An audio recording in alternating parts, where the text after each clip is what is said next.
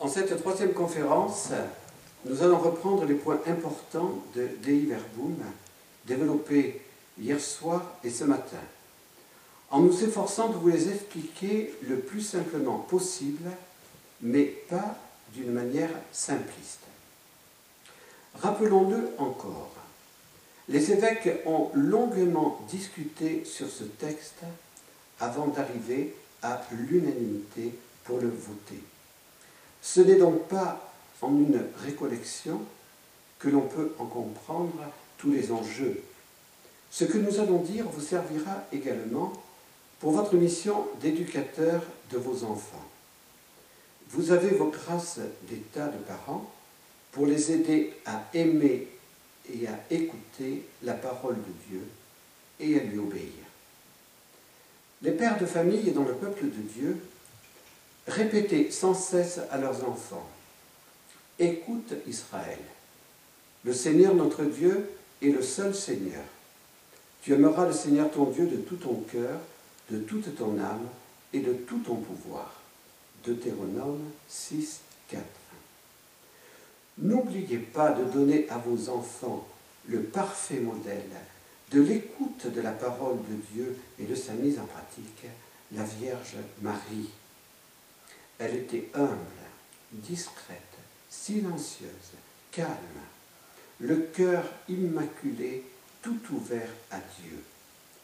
Sa vie nous révèle que la parole de Dieu ne peut pas être entendue dans le bruit, comme nous le disions hier soir, ni dans l'agitation, mais dans le silence et le calme intérieur et extérieur, et aussi dans un cœur humble, pur, reconnaissant.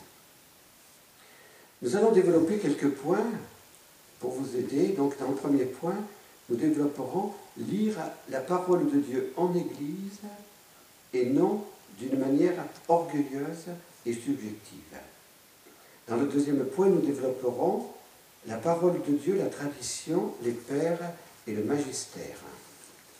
Dans le troisième point, nous reprendrons ce que nous avons développé ce matin, mais en le développant un peu plus, combattre la démythologisation de l'écriture pour une exégèse fidèle à la tradition, et puis, la quatrième point, l'inspiration de l'écriture pour combattre le fondamentalisme et le relativisme, et enfin, nous terminerons par la révélation et la mission.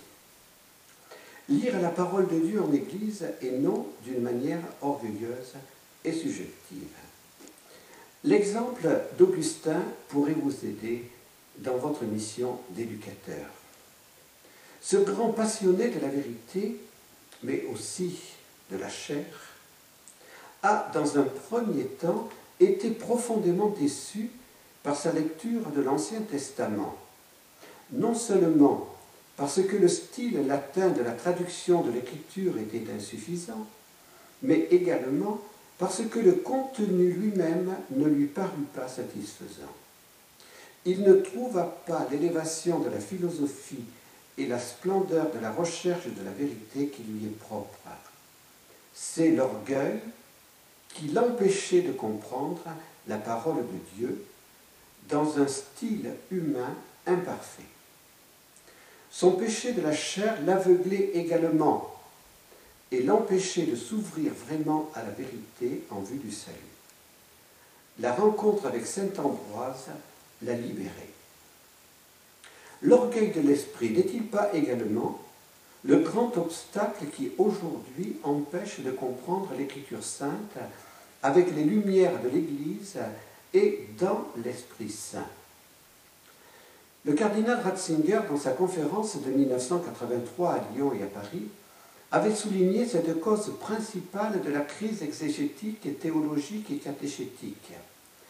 La lecture de la Bible, coupée du dogme et du magistère, sous prétexte de retrouver la fraîcheur des origines et à la racine de la crise. Donc la lecture de la Bible uniquement par sa raison et non plus avec la lumière de la tradition, donc le dogme, et avec la lumière du magistère. Cette lecture, coupée de la tradition et du magistère, a eu cette grave conséquence. L'emprisonnement dans la prison subjective du moi. Les pères de l'Église lisaient la parole de Dieu avec la règle de la foi. On appelait regula fidei, règle de la foi. Mais qu'était la règle de la foi? On pourrait l'identifier au symbole des apôtres, dont, selon une tradition, les douze apôtres seraient les auteurs. La règle de la foi, résumée de la foi dans ces douze articles, donnés avec autorité par les apôtres, permettait ainsi d'interpréter sans erreur l'écriture.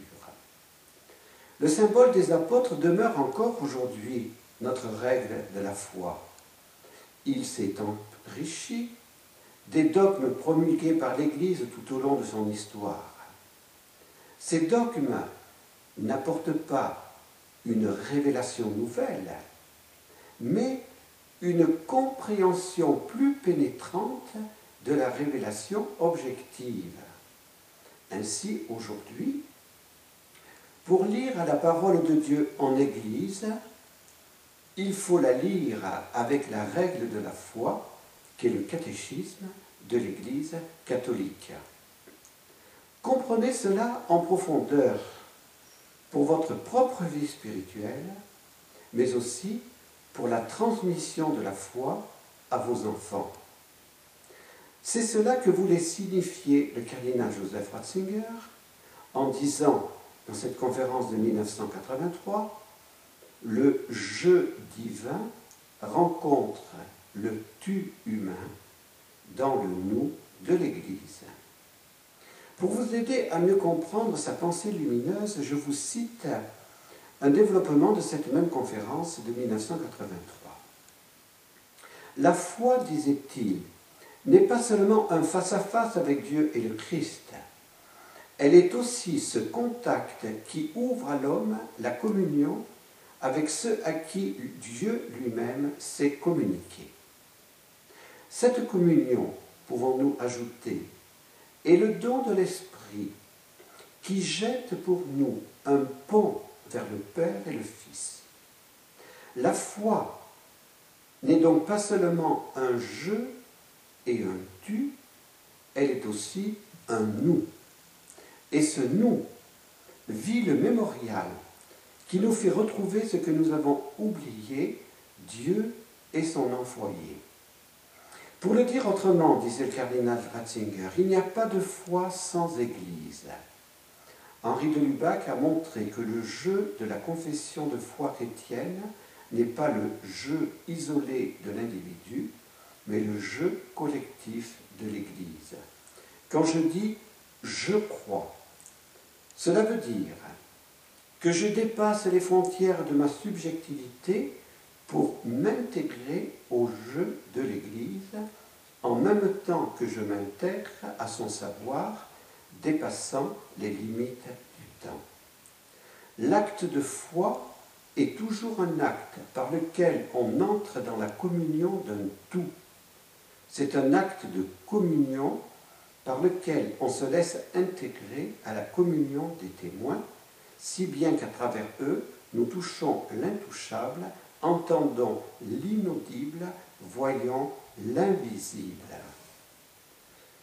Ce texte de ce grand théologien, qui est aujourd'hui notre Saint-Père, est dense et difficile, mais combien lumineux.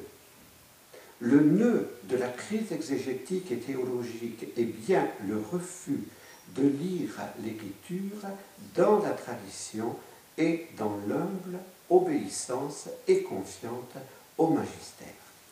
Donc ce premier développement est très important pour vous, pour vos enfants, pour chacun de nous. Je ne peux pas lire la parole de Dieu d'une manière subjective. Je dois la lire en Église, je ne dois pas la lire avec l'orgueil de l'esprit, mais je dois la lire avec l'esprit d'enfance d'une Sainte Thérèse de l'Enfant Jésus, par exemple. Deuxième développement, la parole de Dieu, la tradition, les pères et le magistère. Le texte du cardinal Ratzinger que nous venons de citer nous introduit dans cette deuxième affirmation fondamentale de Dei Verbum dont nous avons beaucoup parlé hier soir et qu'il faut reprendre cet après-midi, le lien intrinsèque et indissoluble voulu par Jésus, écriture, tradition, magistère, en vue de la transmission fidèle et intégrale de la révélation. Dei Verbum a présenté le mystère de la révélation dans toute sa complexité et son intégralité. Ce texte dogmatique n'est pas révolutionnaire. Donc ça veut dire, il, ne donne pas une idée nouvelle, mais il est un développement de la tradition dans la continuité et non dans la discontinuité qui serait rupture avec ce que l'Église avait enseigné auparavant. Les évêques de Vatican II ne pouvaient pas oublier la grave crise moderniste qui avait mis en péril la foi et que Saint Pie avait énergiquement condamnée. Cette crise moderniste, dont le fondement était le rationalisme, remettait gravement en question l'intervention de Dieu dans l'histoire et donc l'histoire du salut cette expression histoire du salut était l'expression préférée du théologien luthérien Oscar Kuhlmann. Pour la plupart des modernistes, rappelons-le, nous l'avons dit déjà hier soir, il n'existait pas de révélation objective. Ainsi, lorsqu'ils parlaient de révélation, ils entendaient presque toujours révélation subjective. Qu'entendait-il par révélation subjective? Il est difficile de le dire parce qu'il n'y avait pas une doctrine moderniste, mais il y avait des modernistes. On peut dire cependant sans exagération, que le moderniste ne croyait ni au miracle, ni en la divinité de Jésus, mais qu'il voulait réinterpréter l'écriture selon le dogme du rationalisme qui, dans ses tendances extrêmes, en est arrivé à déifier la déesse raison. Plusieurs rationalistes ont gardé la notion d'un Dieu grand architecte, mais ce Dieu était très éloigné de la vie des hommes. D'autres rationalistes ont développé les théories de la mort de Dieu et ils ont justifié d'un certain côté l'athéisme. Face au grand danger du rationalisme et du modernisme, on comprend qu'un courant théologique très influent dans la curie romaine, pour sauver la foi de l'Église, maintenait envers et contre tout cette tradition théologique, la révélation est close avec le dernier des apôtres. Cette affirmation était vraie, traditionnelle, mais elle avait besoin d'être développée. Cette affirmation voyait trop, en effet, la révélation objective sous l'unique angle de vérité révélée. Dans les années qui ont suivi la Deuxième Guerre mondiale, de jeunes théologiens en France et en Allemagne, mais aussi en d'autres pays, redécouvraient une théologie fondée davantage sur les pères de l'Église. L'un de ceux-là était le jeune abbé allemand Joseph Ratzinger. Chez Saint Bonaventure, il fit une découverte qui l'enthousiasma. Et il comprit que la révélation, avant d'être un catalogue de vérités révélées, clos avec la mort du dernier des apôtres, était la révélation vivante de Dieu aux hommes. Dieu parle en personne au sujet humain. C'est un dialogue interpersonnel entre le je divin et le tu humain.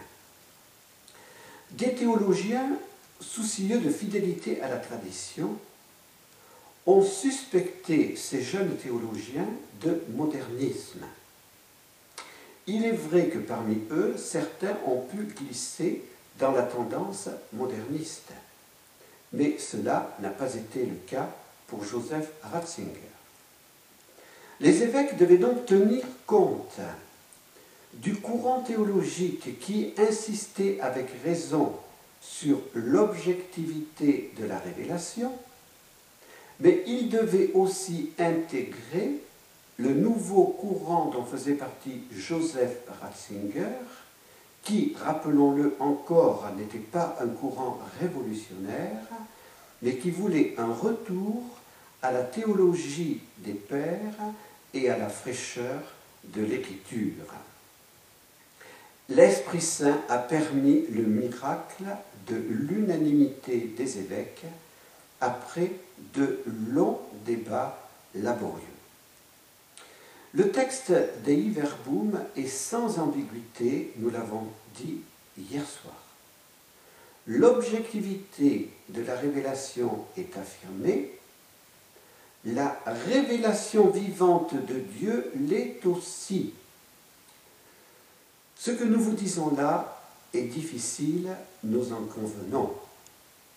Mais il est important d'interpréter droitement Dei Verbum dans la lumière de la vraie tradition afin de répondre à ceux qui l'accusent de modernisme. Comprenons davantage ce que signifie la révélation est vivante. Ce que Dieu dit à Abraham, à Moïse, aux prophètes, nous concerne personnellement, me concerne personnellement. En lisant les textes de la Bible, je ne dois jamais oublier cependant leur sens littéral, qui concerne des personnes historiques et qui révèle l'aspect objectif de la révélation dans l'histoire du salut. En lisant ces textes, je dois aussi comprendre que leur sens plénier est révélé dans le Christ, comme le dit Dei Verbum, Dieu les a sagement disposés de telle sorte que le nouveau soit caché dans l'ancien et que dans le nouveau, l'ancien soit dévoilé. Pour les pères de l'Église, ces textes avaient aussi un troisième sens, le sens moral, sens qui s'adressait à chacun de nous. Il contenait enfin un quatrième sens, le sens eschatologique, qui ne sera révélé en plénitude que dans la vie éternelle du royaume des cieux. Et le père de Lubac a écrit un, gros livre sur les quatre sens de l'écriture. Nous allons prendre un exemple concret pour vous aider à mieux comprendre. Prenons le cas du baptême de Jean-Baptiste. Ce baptême était en vue de la conversion. Jésus a reçu ce baptême et l'a porté à son accomplissement. Le Père a dit à Jésus, celui-ci est mon Fils bien-aimé, et l'Esprit Saint repose sur lui sous la forme d'une colombe. Chacun de nous peut s'appliquer ce qui est dit à Jésus d'une manière analogique, bien sûr. Mais comme l'a dit Saint Jean, nous sommes bien enfants de Dieu, mais ce que nous sommes, nous ne le verrons que dans le royaume de Dieu. Voilà le quatrième sens eschatologique.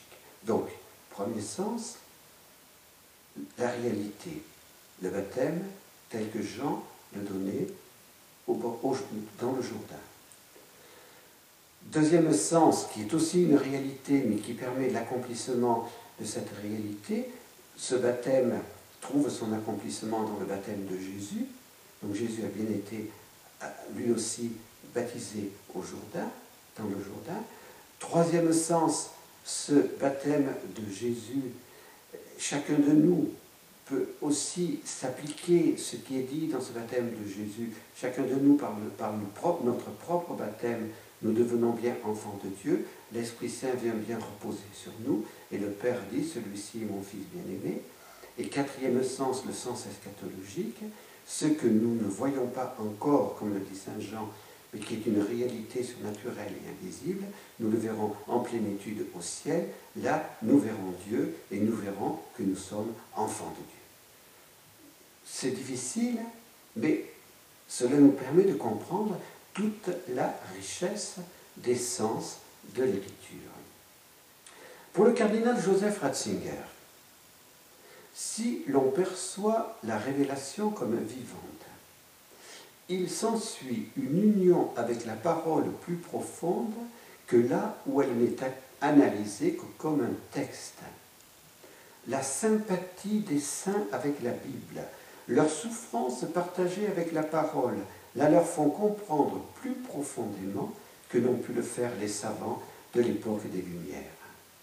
Les livres de l'Écriture et les commentaires de l'Église qui expliquent la foi ne sont plus des témoignages morts d'événements passés, mais des éléments porteurs d'une vie nouvelle. Là, ils n'ont jamais cessé d'être foi. La pensée de notre pape actuel est profonde. Tous et toutes, nous pouvons découvrir le mystère qu'il nous présente. Dieu me parle aujourd'hui par sa parole proclamée en Église.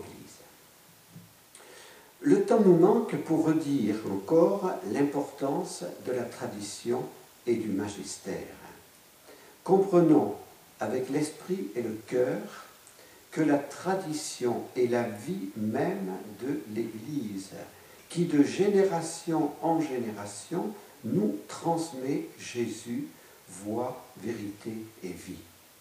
Par la tradition vivante, l'Église vivante et jeune lit la parole de Dieu comme une parole vivante avec la compréhension des pères, des saints et du magistère. Et ce magistère, comme vient de le dire Benoît XVI dans le livre Lumière du monde, ne se considère pas au-dessus de la parole de Dieu, mais à son service. Soulignons l'importance du magistère. C'est lui qui a reconnu par un acte officiel le canon des Écritures dont on a parlé ce matin, en écartant les livres dits apocryphes parce que ces livres contenaient des erreurs. C'est le magistère qui également reconnaît l'orthodoxie de ceux que l'on appelle pères et docteurs de l'Église. C'est lui qui canonise les saints. Comment peut-il porter ces importants jugements Par la grâce que Jésus lui donne et qui est une participation à titre personnel pour le pape et à titre collégial pour le collège des évêques au sensus de l'Église, donc au sens de la foi. Nous vous renvoyons à ce que nous avions dit dans la récollection sur Lumen Gentium, au numéro 25 de cette très importante constitution dogmatique. Ne séparons donc jamais écriture, tradition et magistère, et ainsi nous accueillerons la parole de Dieu comme vraiment parole de Dieu. Dieu me parle aujourd'hui, sa parole est vivante. Dei Verbum ne parle pas des révélations dites privées. Le catéchisme de l'Église catholique, lui, en parle au numéro 67 elles ne sont pas à mettre sur le même pied d'égalité que la révélation publique. Il faut que j'en dise un mot. Personne n'est obligé de croire aux révélations privées de Paray-le-Monial, de Lourdes, de Fatima et d'autres lieux. Mais tous les baptisés sont tenus de croire d'une foi ferme à la révélation publique dans la plénitude personnelle est Jésus. Le discernement des révélations sur les révélations privées est toujours à faire par rapport à la révélation publique. Les révélations privées ne peuvent pas compléter, améliorer la révélation, puisque aucune autre révélation publique n'est à attendre après la venue de Jésus. Les révélations privées doivent donc être considérées comme des appels ou des rappels à accueillir la révélation publique. Le contenu des messages du cœur de Jésus à Sainte Marguerite Marie est en parfait accord avec la substance des évangiles. Le message de Lourdes est un rappel du message de l'évangile à la conversion. Jean-Paul II et Benoît XVI nous ont donné l'exemple. Ils ne méprisent pas les révélations privées. Imitons-les, mais soyons toujours prudents.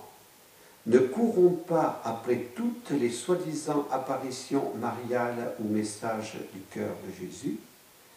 Éprouvons les esprits et ayons toujours comme critère de discernement les trois blancheurs de Don Bosco, si souvent rappelés par notre fondateur, Eucharistie, Vierge Marie et le Saint-Père. Nous allons reprendre dans ce troisième développement la question de la crise de l'exégèse et particulièrement cette question de la, de, la démythologisation de l'écriture pour une exégèse fidèle à la tradition. Il est très important de revenir encore euh, sur cette crise de l'exégèse rationaliste du protestantisme libéral allemand dont nous avons parlé avant la messe. À la fin du XVIIIe siècle, redisons-le, des exégètes du protestantisme libéral ont remis en question l'historicité des évangiles parce qu'ils ne croyaient pas que Jésus est Dieu. Le préjugé fondamental est là.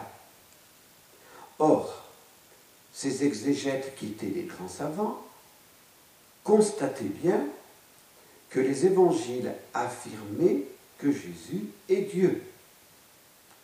Cette affirmation, pour ces savants rationalistes, ne pouvait pas être fondée sur la réalité historique, puisqu'ils étaient convaincus que Jésus n'est pas Dieu, mais le fondement de cette affirmation ne pouvait être que mythique. Les disciples de Jésus, pour ces exégètes rationalistes, auraient donc réinterprété la figure de Jésus en prenant modèle sur les mythes des grandes religions de l'humanité. Ils se sont, donc ces exégètes se sont engagés dans un travail dit scientifique de longue durée, démythologiser les évangiles puis démythologiser toute la Bible.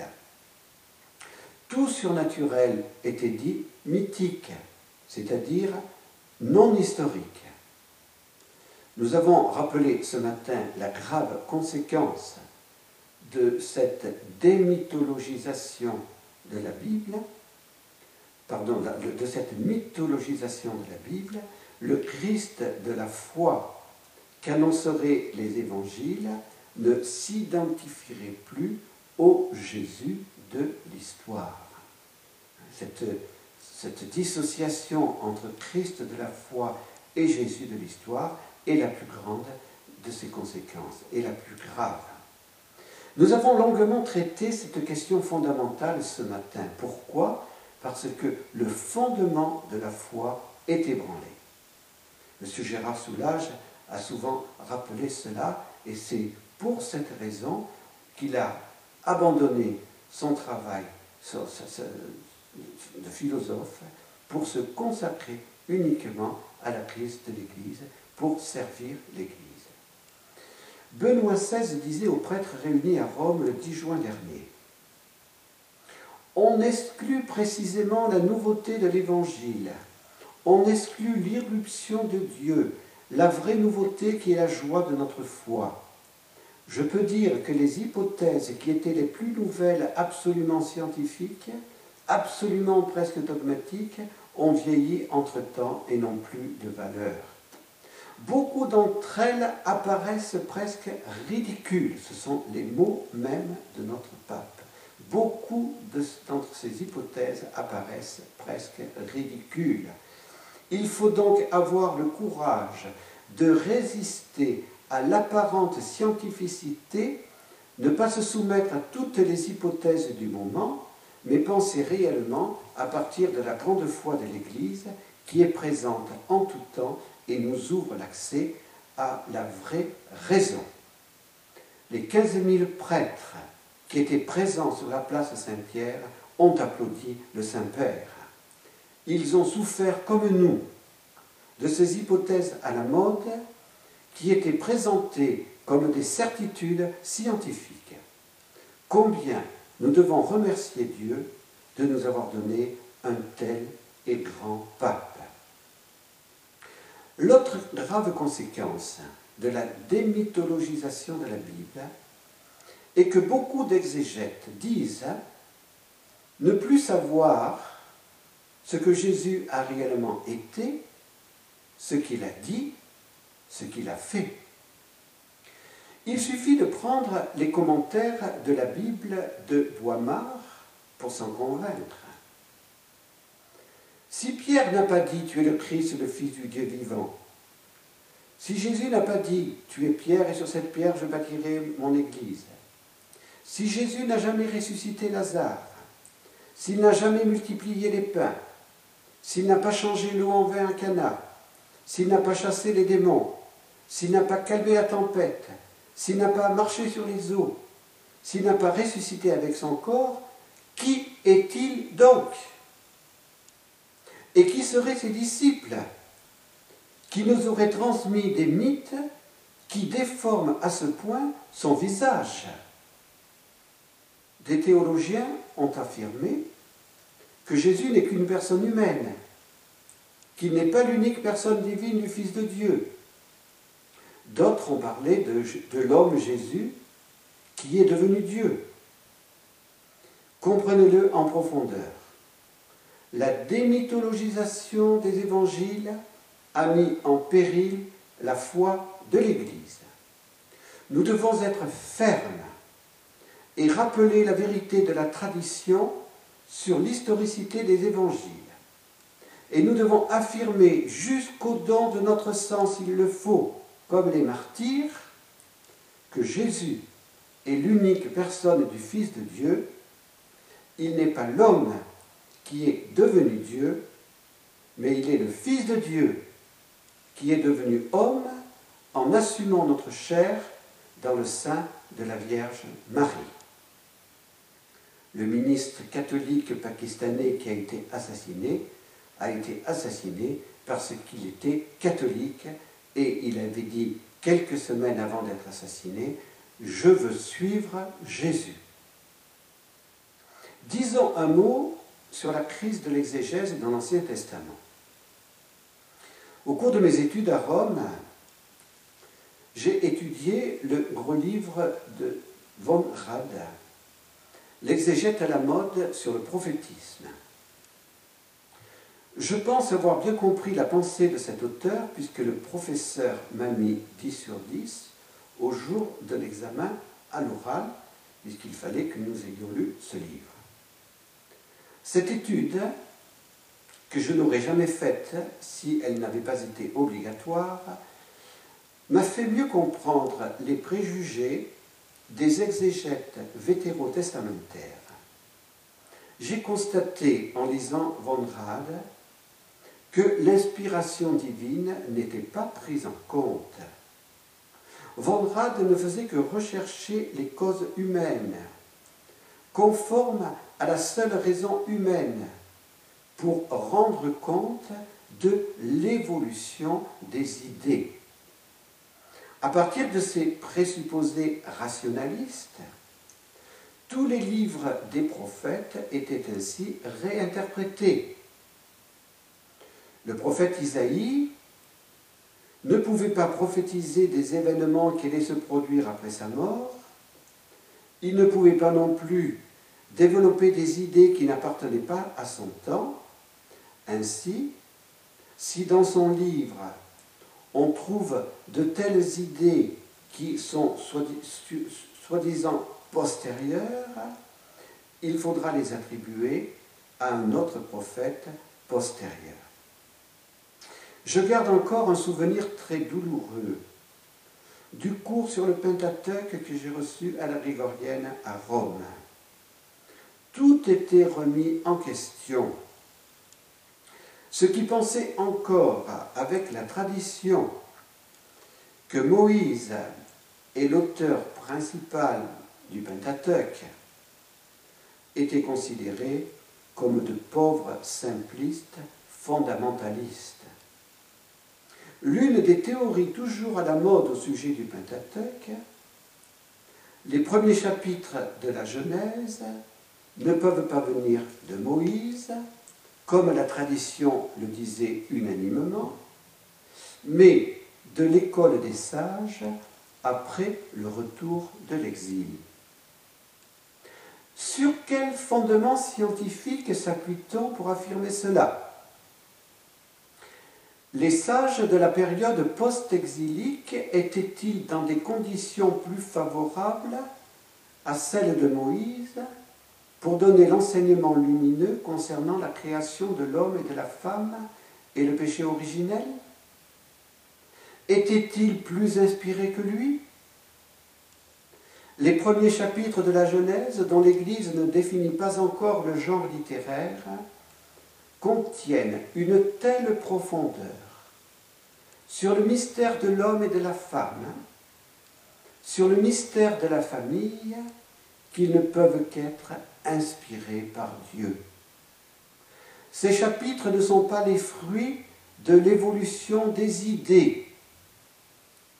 Comment expliquerions-nous alors qu'un pape aussi intelligent et cultivé que Jean-Paul II ait consacré les audiences du mercredi de ces cinq premières années de pontificat à les commenter Benoît XVI a demandé aux 15 000 prêtres rassemblés à Rome le 10 juin de l'année dernière d'exercer l'esprit critique et de ne pas se laisser influencer par les modes. Cette demande signifie que la crise exégétique n'est pas encore surmontée. Pour le cardinal Joseph Ratzinger, aujourd'hui Benoît XVI, la Bible ne peut pas être considérée comme un livre écrit seulement par différents auteurs humains. Elle a aussi Dieu pour auteur. Elle est inspirée par l'Esprit Saint. Refuser cela est une grave infidélité à la tradition, mais aussi au Concile Vatican II. Il faut absolument combattre la démythologisation de la Bible et revenir, comme vient de le dire Benoît XVI, dans son deuxième tome sur Jésus, à une théologie de l'exégèse. Je veux redévelopper encore le problème de l'inspiration de l'écriture pour combattre le fondamentalisme et le relativisme. Avant de conclure ces approfondissements difficiles mais tellement importants sur Dei Verbum, nous voudrions revenir sur ce mystère de l'inspiration. L'inspiration n'est pas une dictée, comme nous l'avons dit hier soir. Si elle était une dictée, celui qui écrirait ne serait pas un vrai auteur humain, tous les mots de l'écriture viendraient de Dieu et devraient être pris la lettre. Une telle manière de concevoir l'inspiration conduit au fondamentalisme. Ainsi, pour les premiers chapitres de la Genèse, on dira que la création a été réalisée en six jours, c'est écrit, et on interprétera d'une manière simpliste et erronée d'autres affirmations de l'auteur sacré. Or, la Genèse n'a pas pour but de fonder la théorie du Big Bang ou de l'évolution. La révélation a comme objectif de faire découvrir le pourquoi de la création et non le comment. Une lecture fondamentaliste de la Bible a aussi cette conséquence simpliste. Puisqu'il est dit dans la Bible à un endroit que les lapins ruminent, il faut affirmer scientifiquement que les lapins ruminent.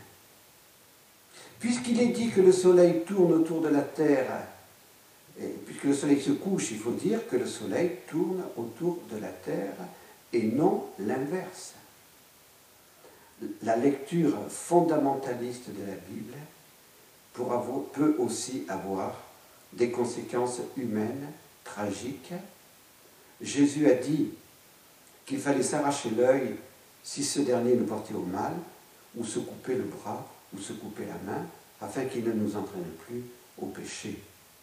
Donc il est bien clair que nous devons chercher, comme on l'a dit ce matin, ce que l'auteur sacré a voulu réellement exprimer, et que nous devons chercher dans la Bible ce qui est de révélation divine, c'est-à-dire les vérités concernant la foi et, la morale. La Bible n'est pas un livre scientifique. Dieu a donné à l'homme une intelligence. L'homme doit exercer son intelligence pour comprendre la création. Donc il doit développer la physique, la biologie, les sciences humaines. Cela fait partie des domaines des sciences. Il n'y a pas de contradiction entre la Bible qui, qui concerne le salut de l'homme et entre les sciences humaines qui se fondent sur l'objectivité et qui se fondent sur, sur le donné de l'expérience. En sens opposé, la négation de l'inspiration conduit au relativisme. Si la Bible n'est pas inspirée, pourquoi serait-elle exempte d'erreur en matière de foi ou de morale? Le cardinal Joseph Ratzinger avait dit que la grande crise des dernières années du XXe siècle avait été le relativisme théologique. Toutes les religions se valent. Nous ne devons pas nous laisser influencer par ce relativisme, et avec le Concile, nous devons affirmer que le Saint-Esprit a bien inspiré les auteurs sacrés, afin qu'ils mettent par écrit ce que Dieu voulait qu'ils écrivent en vue de notre salut. Mais les auteurs sacrés inspirés ont écrit leurs livres en utilisant toutes leurs facultés humaines et en étant de vrais auteurs. Nous pourrions comparer analogiquement l'action du Saint-Esprit sur les auteurs des livres de la Bible avec l'action de ce même Esprit Saint sur les papes écrivant des encycliques.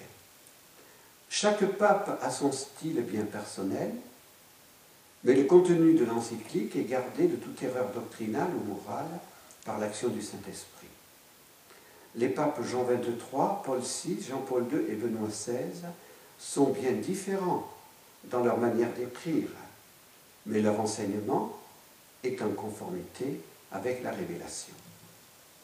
Je le répète, cet exemple est analogique, bien évidemment, mais il peut permettre de mieux comprendre la diversité des styles et des genres littéraires dans la Bible et l'unité de la doctrine enseignée qui est l'œuvre du Saint-Esprit. Il est très important, en notre temps de relativisme, de rappeler fermement et avec conviction que la Bible enseigne fermement, fidèlement et sans erreur la vérité que Dieu a voulu voir consignée dans les lettres sacrées pour notre salut. Cette affirmation vient de Ne nous laissons pas impressionner par ceux qui continuent à soutenir que l'Église n'a pas plus la vérité que les autres religions. Nous ne devons pas, certes, nous, nous enorgueillir de posséder la vérité en méprisant ce qui serait dans l'erreur. Mais nous devons, avec Benoît XVI, être les coopérateurs de la vérité parce que la vérité est Dieu et Dieu s'est révélé dans l'histoire du salut.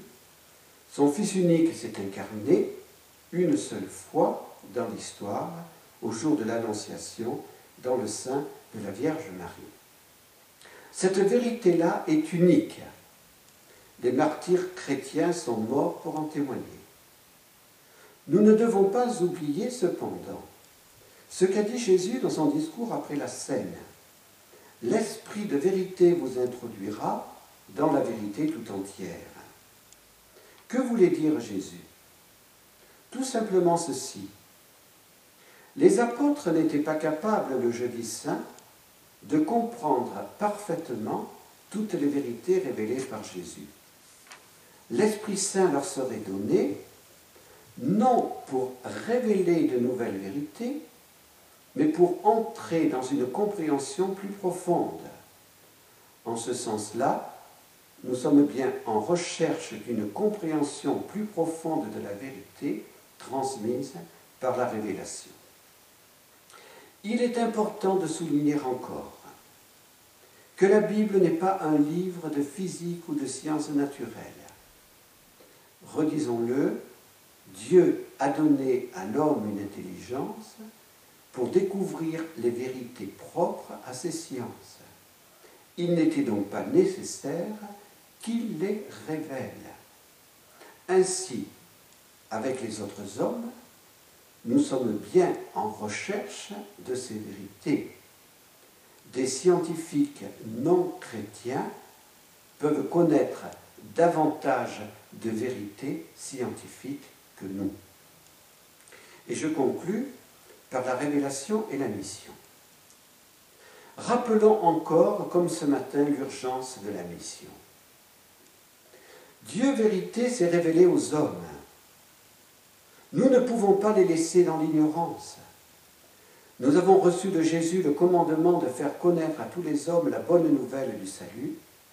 Saint Paul disait, Malheur à moi si je n'évangélise pas. Comprenons davantage notre responsabilité. Notre monde actuel est marqué par l'absence de Dieu. Cette absence a entraîné le rejet des commandements de Dieu, le rejet des valeurs morales, les dictatures du relativisme. Ce monde est-il condamné au pouvoir du mal? Ce monde est-il maudit de Dieu? Ce monde ne peut-il plus être sauvé? La parole de Dieu nous révèle. Dieu a tant aimé le monde qu'il a donné son Fils unique, afin que quiconque croit en lui ne se perde pas, mais ait la vie éternelle. Car Dieu n'a pas envoyé son Fils dans le monde pour juger le monde, mais pour que le monde soit sauvé par lui. Benoît XVI, inspiré du Saint-Esprit, ne cesse de dire que l'urgence de la mission de l'Église et le retour de Dieu dans le cœur des hommes. Concluons en citant ce nouvel extrait de l'homélie remarquable de Benoît XVI lors de l'ouverture du synode sur la parole de Dieu le 5 octobre 2008. Si nous regardons l'histoire, nous disait le pape, nous sommes obligés de noter assez fréquemment la froideur et la rébellion de chrétiens incohérents. Suite à cela, Dieu, même s'il ne manque jamais à sa promesse de salut, a souvent dû recourir au châtiment. On pense spontanément dans ce contexte à la première annonce de l'Évangile, de laquelle surgiront des communautés chrétiennes d'abord florissantes, qui ont ensuite disparu et ne sont plus rappelées aujourd'hui que dans les livres d'histoire. Ne pourrait-il pas advenir de même à notre époque? Des nations un temps riches de foi et de vocation perdent désormais leur identité propre sous l'influence délétère et destructive d'une certaine culture moderne. On y trouve celui qui, ayant décidé que Dieu est mort, se déclare Dieu lui-même et se considère le seul artisan de son propre destin, le propriétaire absolu du monde.